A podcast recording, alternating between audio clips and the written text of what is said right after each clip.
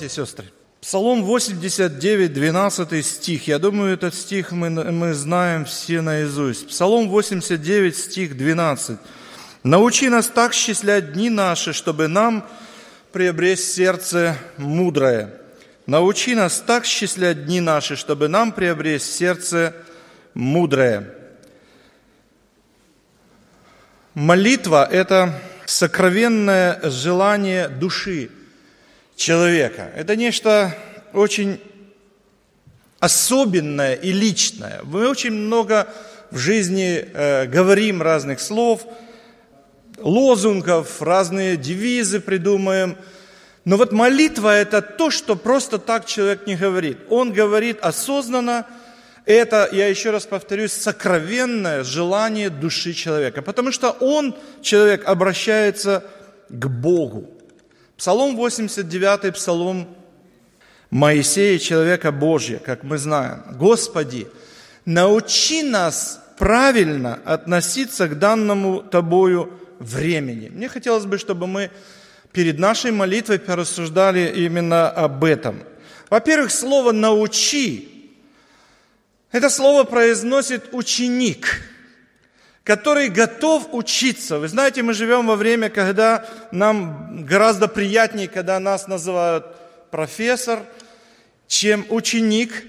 И мы многого достигли, многое уже знаем и умеем. А вот ученик – это тот, который всегда готов признать свое незнание или неумение в чем-то. Господи, научи. Интересно, что в этом стихе есть маленькое слово «так», которое означает или определяет качество или говорит об определенном качестве. В Слове Божьем неоднократно упоминаются такие слова, и вы знаете, когда-то апостол Павел писал в своем послании – что мы все должны стремиться, мы все должны бежать, как люди бегут на ресталище, как спортсмены бегут на ресталище. Но он говорит, так бегите, чтобы получить. Но не просто бежать, как все, со всеми, вот Э, как процесс, вот, бежать и все. А так бегите, чтобы получить. Это слово «так» всегда вносит определенное качество, определенный смысл. Когда-то об апостолах написано, что они так говорили, что люди уверовали. Как сегодня хочется так говорить, чтобы люди уверовали. Они так говорили, чтобы люди уверовали. В своей Нагорной проповеди Иисус Христос говорил, что мы должны быть светом для этого мира – но он говорил, так, да светит ваш свет пред людьми. Не просто вот будьте светом и все, как у кого получается, как кто может. Он говорит так, чтобы ваш свет светил, чтобы люди видели и прославляли Небесного Отца.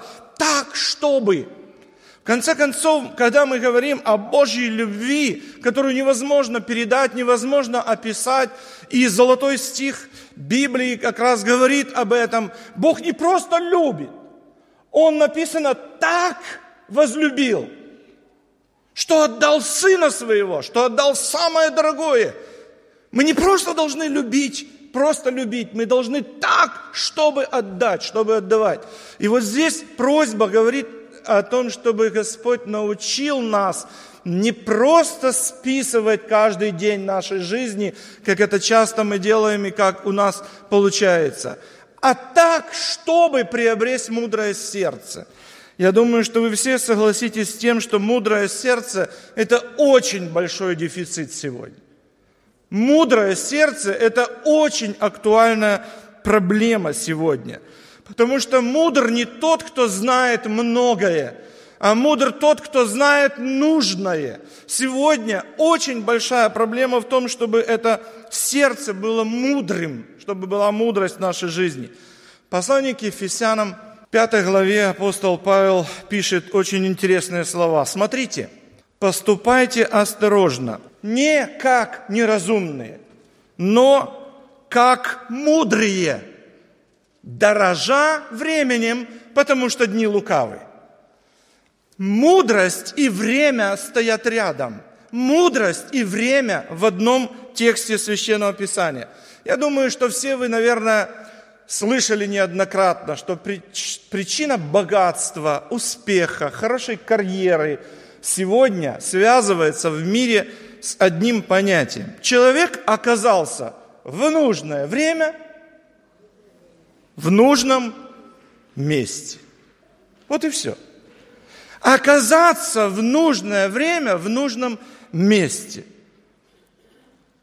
В общем течении времени, в котором мы находимся, в котором мы живем, мне нужно определиться так, чтобы ничего не пропустить в Божьем плане. В жизни есть много важного, поется в одной песне, но время всего ценней. И хорошо известная э, песня, я думаю, что многие знают эту песню, э, песню э, из известного кинофильма «Не думай о секундах свысока». Там есть такие слова «мгновения раздают кому позор, кому бесславие, а кому бессмертие». Братья и сестры, это очень важно, потому что время, в котором мы живем, мы часто недооцениваем это. В плане Божьем совершаются события, постоянно совершаются в общем течении времени происходят какие-то события. Вопрос вот в чем. Являюсь ли я участником этих событий? Не пропустил ли я что-нибудь? Мы слышали уже сегодня о Симеоне. Очень интересно написано, тогда был в Иерусалиме человек именем Симеон, что больше людей не было в Иерусалиме. Среди множества людей тогда, именно в тот момент, когда нужно, он там был, он пошел в храм, он имел это вдохновение от Духа Святого. Симеон не пропустил в плане Божьем очень важного события. Один среди множества – и сегодня, я думаю, для нас очень важно задуматься. Мы живем в общем течении времени. 2011 год, даже страшно подумать. Да? Уже 2000, в 2000 году многие говорили, все, уже все закончится. И Господь еще продлил свою милость, и мы в 11 уже живем. И в этом общем течении времени нужно так определиться и стать участником Божьих событий или Божьего плана – и не пропустить ничего. Как же правильно использовать время? Или, другими словами, как делать все вовремя? И мы уже слышали об этом. Даже маленькое что-то делать вовремя. Научи. Вот ученик, который смиряется перед Богом, который, хотя многого достиг, может быть, как кажется ему, или как вокруг говорят, вот какой ты хороший, какой ты умный, ученик всегда готов учиться – он все время понимает, всегда осознает, что еще недостаточно. И он просит у Бога, Господи, Ты меня научи так использовать это время, как нужно, как правильно. В этом же псалме 89 есть слова, которые хотел бы этими словами проиллюстрировать свою мысль. Моисей говорит, мы теряем лета наши, как звук. Всем нам знакомо. Звук, вот мы слышим пение хора, хористы, музыканты очень хорошо знают, что звук имеет основные три характеристики. Это высота, это тембр и длительность. Звук имеет основные три характеристики – высоту, тембр и длительность. Все музыкальные произведения, абсолютно все музыкальные произведения звучат во времени – на каждый отрывок, на каждый отрезок, на каждый звук выделено определенное время, и ничего невозможно вернуть. И вы знаете, если вы сбились, все, сбились. Для этого спевки, для этого репетиции, для того, чтобы как можно лучше, наилучшим образом исполнить музыкальное произведение. Музыкальное произведение звучит во времени, и ничего невозможно вернуть. Наша жизнь – это музыкальное произведение. На каждый определенный отрезок жизни свое определенное время. Так и в нашей жизни, как и в музыкальном произведении. Есть прелюдия, есть финал, есть Бывает длинная жизнь, как симфония, бывает очень короткая, как песня, бывает соло или аккомпанемент, бывает кришендо и диминуендо, хористы знают, что это такое, бывает мажор и минор, паузы и ферматы, и все точно так, как в музыке бывает и в жизни, на все определенное время. И что главное? Главное для исполнителя не пропустить. Я думаю, многие из вас видели когда-то симфонический оркестр. Большой симфонический оркестр. Я как-то наблюдал, не помню, вот какое-то выступление, и наблюдал за э, человеком, который стоял около большого барабана. Он листал ноты. Ну, вы знаете, долгое произведение, какая-то там симфония. И он, они все играют, он листает ноты. Чего он листает ноты, я не знаю. Листает ноты и потом берет такую колотушку большую, бах по этому барабану и опять листает ноты. И думаешь, почему бы ему не ударить, когда он захочет? Вот ему нравится, взял и ударил, да? В нотах написан этот звук. И в определенное время он должен его издать. Так задумал автор. Нам иногда кажется, что мы бы соло пели, а нам дают аккомпанемент. Мы бы вот что-то сделали, а нам дают, а нам говорят, подожди. У Бога, вот как и в музыке, Он автор нашей жизни, и Он знает, когда мы должны что сделать. Но не важно, какую роль или какую партию я исполняю, а важно, какого качества она, каким образом она звучит, как качественно я это делаю. Главное, не пропустить. У нас, конечно, разные роли или партии вот, в музыкальном произведении, как жизни. Но вопрос, чтобы это было так, чтобы было наилучшим образом. И для этого мы проводим спевки и репетиции, чтобы сделать это наилучшим образом. В Священном Писании есть очень интересный текст «Исполняйтесь Духом» послание Ефесянам традиционное и правильное понимание этого текста, это значит наполняйтесь Духом Святым, переполняйтесь Духом Святым. Но в русском языке это слово «исполняйтесь» имеет еще одно значение, риторическое значение, которое я хотел бы подчеркнуть, и мне оно очень нравится. Попробуйте прочитать слово, выражение «исполняйтесь Духом» так, чтобы увидеть, пусть ваша жизнь, как музыкальное произведение, звучит – в исполнении Духа Святого. Это очень интересно, очень важно. Я думаю, многие из вас, у кого есть музыкальные инструменты дома, например, пианино и маленькие дети, когда вы садитесь играть, и дети то с одной стороны, то с другой стороны подходят и пытаются вам помогать. Больше того, они думают, что они играют, а вы им мешаете. Они нервничают, их это раздражает, когда вы их отгоняете. Они берут какие угодно там ноты, это страшные диссонансы, но они думают, что это они играют. Мы улыбаемся, но в нашей жизни бывает точно так же. Мы верующие люди. Мы говорим, что наша жизнь посвящена Богу, но исполняется она нами и звучит в моем исполнении. Исполняйтесь с Духом, попробуйте увидеть, Пусть ваша жизнь звучит в исполнении Святого Духа. Он автор ее. Он точно знает, когда что должно прозвучать и когда что мы должны сделать. Надо только прислушаться, надо только довериться Ему. Кстати, о Симеоне, этом простом человеке, которого написано, он тогда был в Иерусалиме. Написано, что он был исполненный Святого Духа. Это не просто так слова. Это очень важно, потому что именно это помогло ему не пропустить. Вопрос не в том, какая у нас роль или партия. Потому что мы часто спорим о том, что я должен соло здесь петь. У меня должно быть такое служение, а вы мне вот даете такое. Не в этом дело.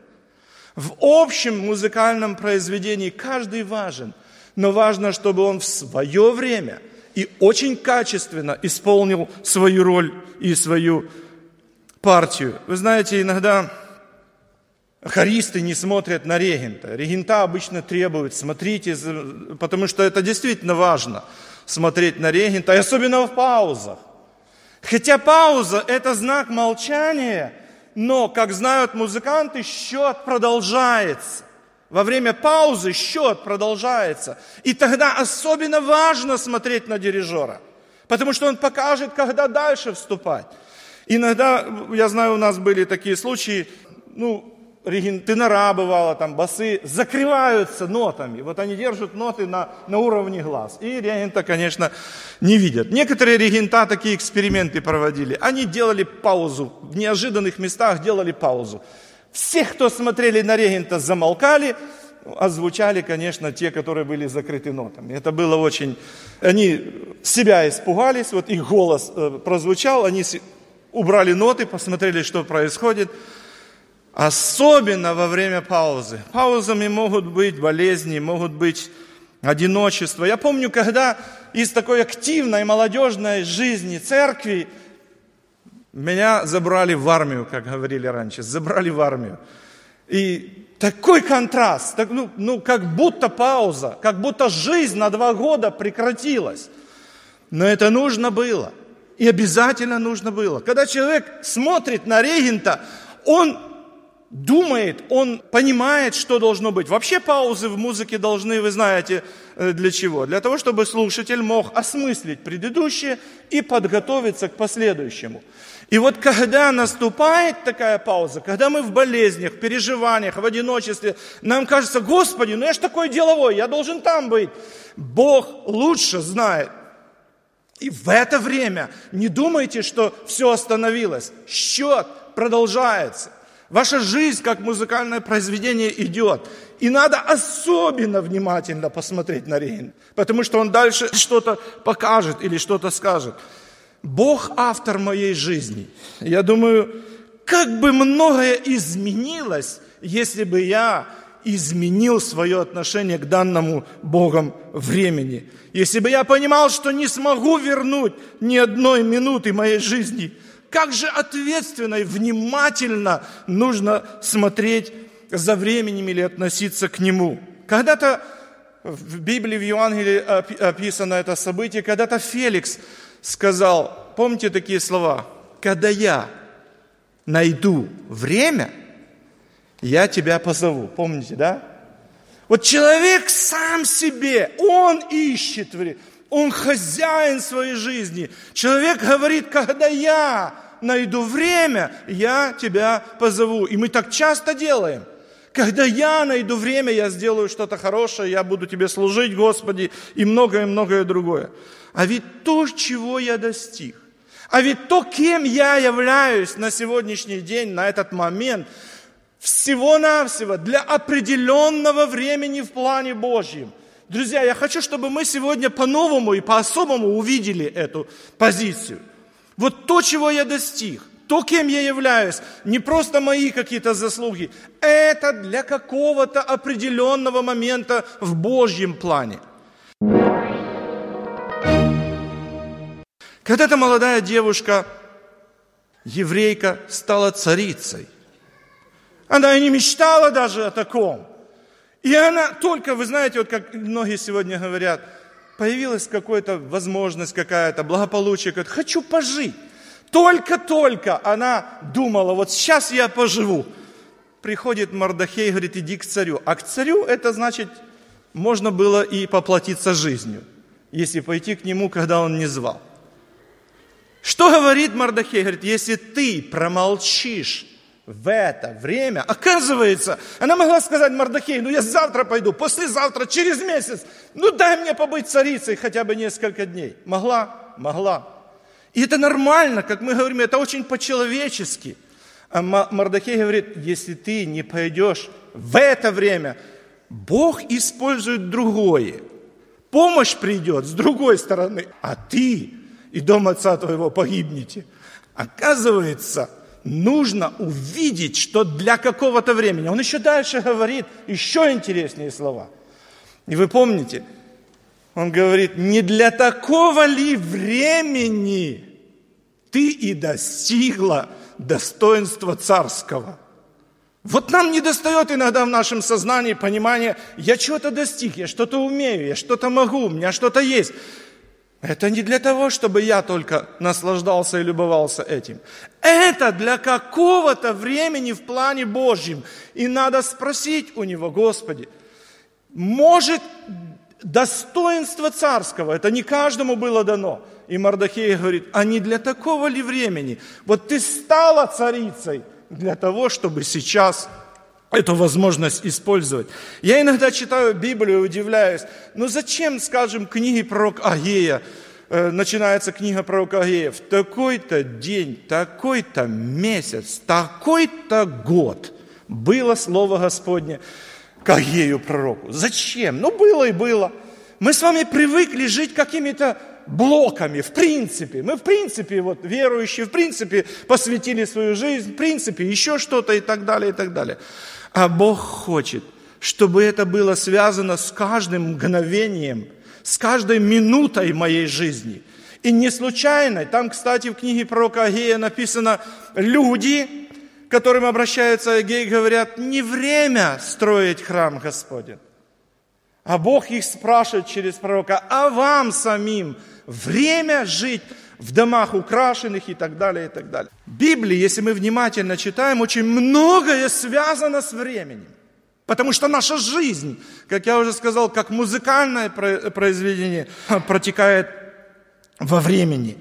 И замечательную песню мы поем «Спешите сделать что-нибудь хорошее». Что-нибудь хорошее сделать надо спешить. Оно не просто так приходит. Это делают те, которые дорожат временем. И вы знаете, часто сегодня можно звучить, э, услышать, это я сделаю в другой раз. Это похоже на Феликса. Когда я найду время, я сделаю, я позову, я, так можно говорить, покаяться в другой раз, попросить прощения в другой раз.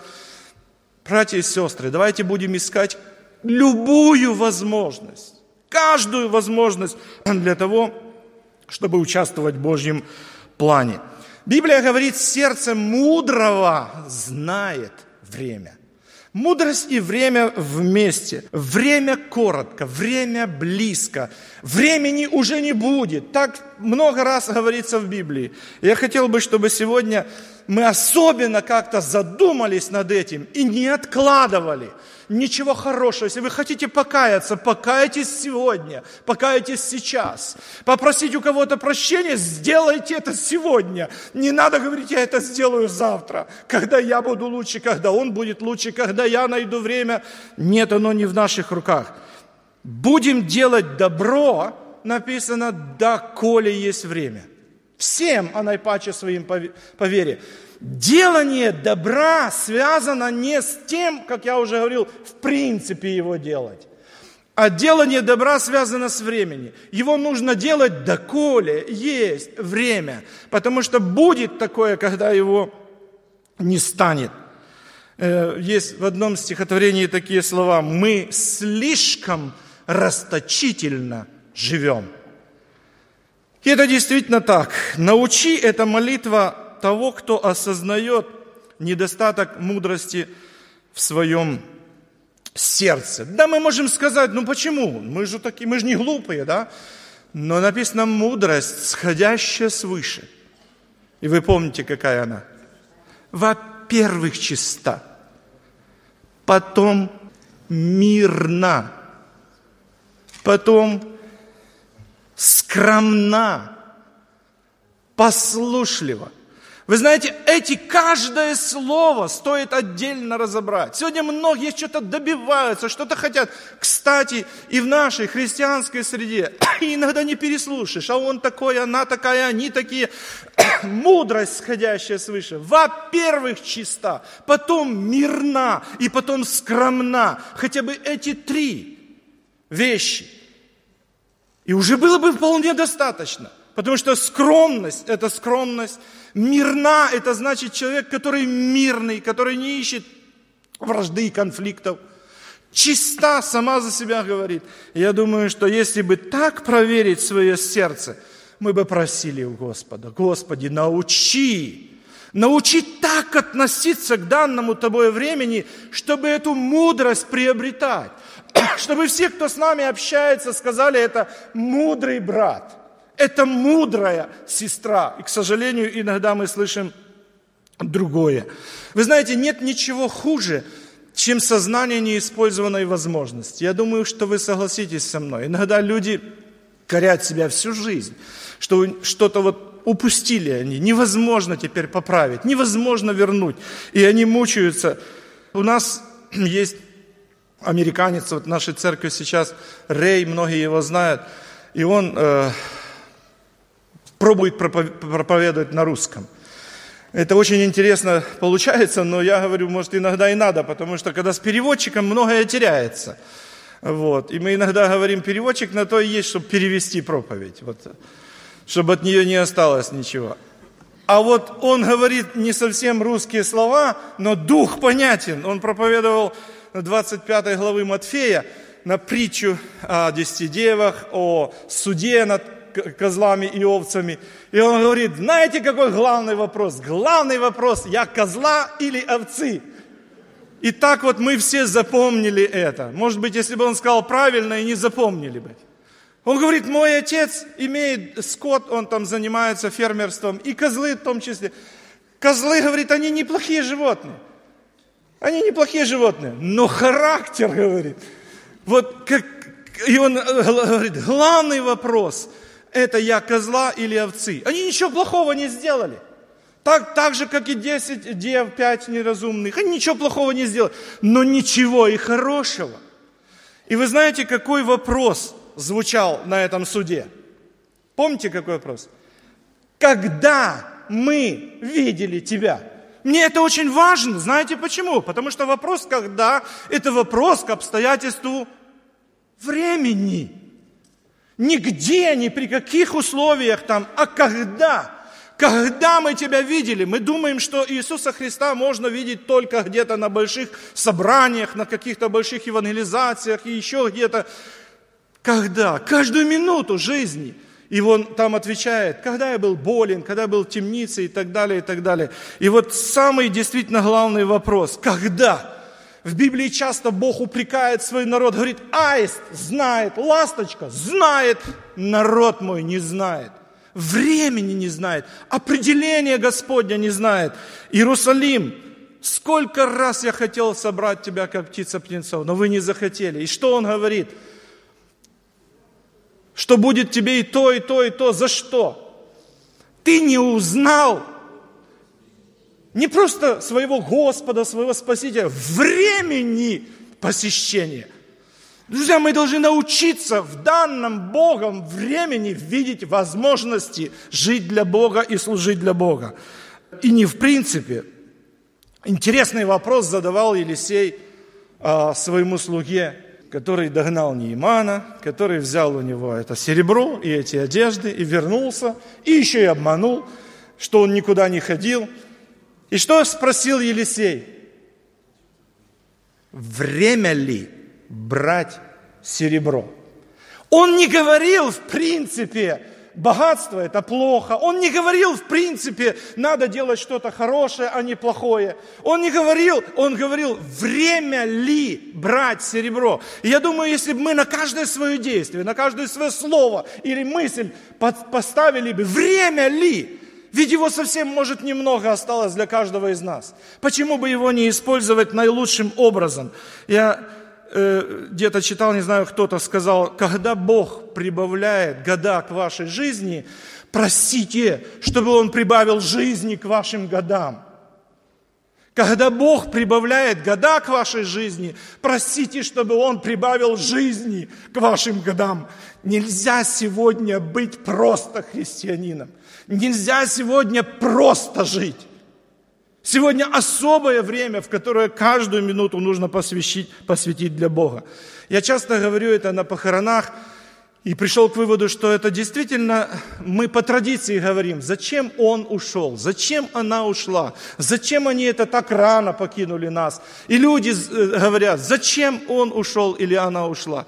А я думаю, надо спрашивать не зачем он ушел, а зачем я остался? Ведь после похорон мы приходим и делаем то, что и делали раньше. Мы посмотрели, подумали, ну да, его жизни пришел конец, а я еще буду жить долго. И в этом неправда. Потому что мы не знаем, никто не знает, сколько нам назначено, когда закончится это музыкальное произведение, когда прозвучит этот последний аккорд. Зачем я остался? Вы знаете, я читаю в Библию, иногда вот книга судей описывает нам истории различных судей, и там есть судья Иаир, который 22 года был судьей в Израиле.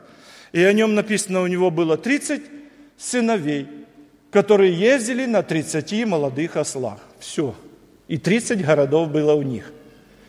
Вот вся история жизни человека – и как-то больно, думаю, если бы кто-то написал о моей жизни, о вашей жизни, что бы можно было сказать или написать. 22 года был судьей Израиля, и всего две строчки. Замечательный псалом. Мы поем, мелькают часы за часами, и днями сменяются дни. А как они прожиты нами? О чем нам напомнят они? Как часто мы время теряя отчета себе не даем, что жизнь наша здесь угасает, и больше ее не вернем. И там есть такие слова. За каждое в жизни мгновение, за каждый потерянный час, за мысли, слова и движения ответа потребуют с нас – и кому-то покажется, ну что, а если уже что-то не так сделал? А что теперь? Божья милость дает нам, вы знаете, в музыкальных произведениях есть такие значки репризы, которые предлагают повторить этот участок. Конечно, он все равно звучит по-новому. То, что прозвучало, уже не повторишь. Но дается возможность еще раз спеть или сыграть этот отрезок – и Господь, и там в этом псалме есть такие слова, «О, если бы было старание, не кончен ведь жизненный путь, ведь может еще покаяние нам милость Господню вернуть».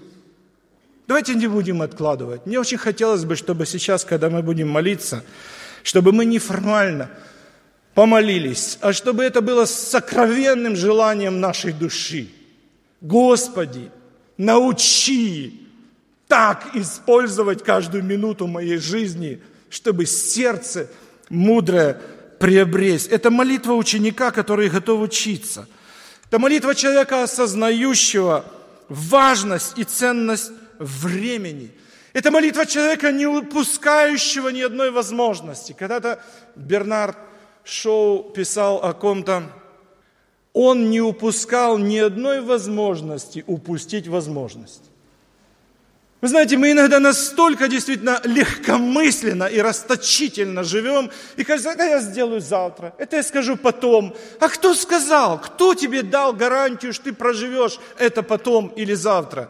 И думаю, что когда мы станем сейчас перед Богом в молитве на колени, мы попросим, чтобы Он помог нам, чтобы Он научил нас так наше время счислять или списывать наши дни, чтобы приобрести мудрое сердце, а значит ничего не пропустить в Его плане, а значит делать, как мы уже слышали, даже маленькое доброе дело, быть похожим на Симеона, который один среди множества – но был Вадим Духом Святым и пришел по вдохновению и не пропустил в Божьем плане ничего. Попросим, чтобы Господь дал нам эту возможность. И вы знаете, когда человек просит искренне, вот всей своей душой, Господь посылает.